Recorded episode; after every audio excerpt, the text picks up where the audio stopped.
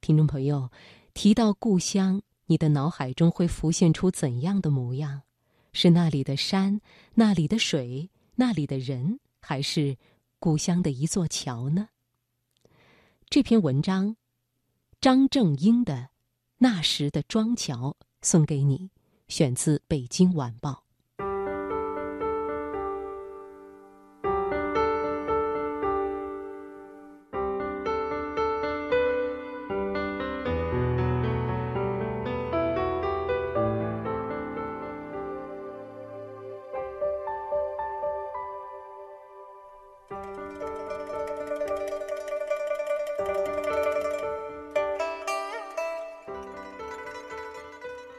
水乡吴江，水多桥多。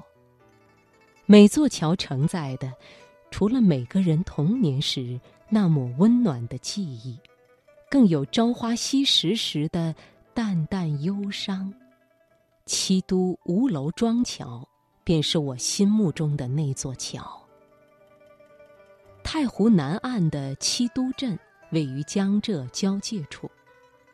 很奇怪，像吴楼这样的河流，在浙江被称为楼，在江苏则被称为港。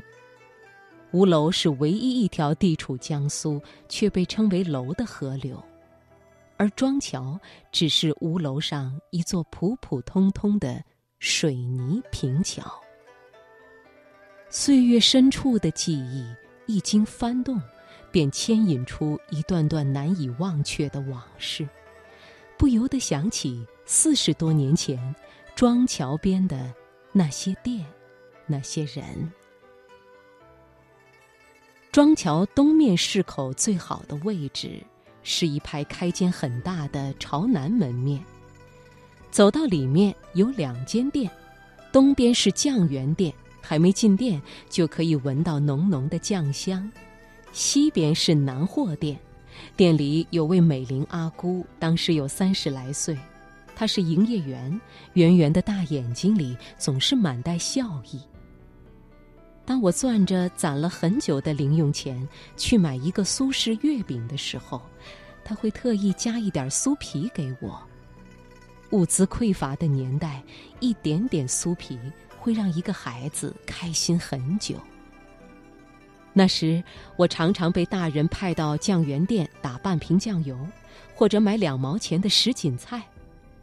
只见酱园店里那个胖胖的男营业员拿一个长柄的提子，从比我还高的酱油缸里舀起酱油，用漏斗迅速灌进我自带的瓶子里，一点都不漏，打多少全凭手上的功夫。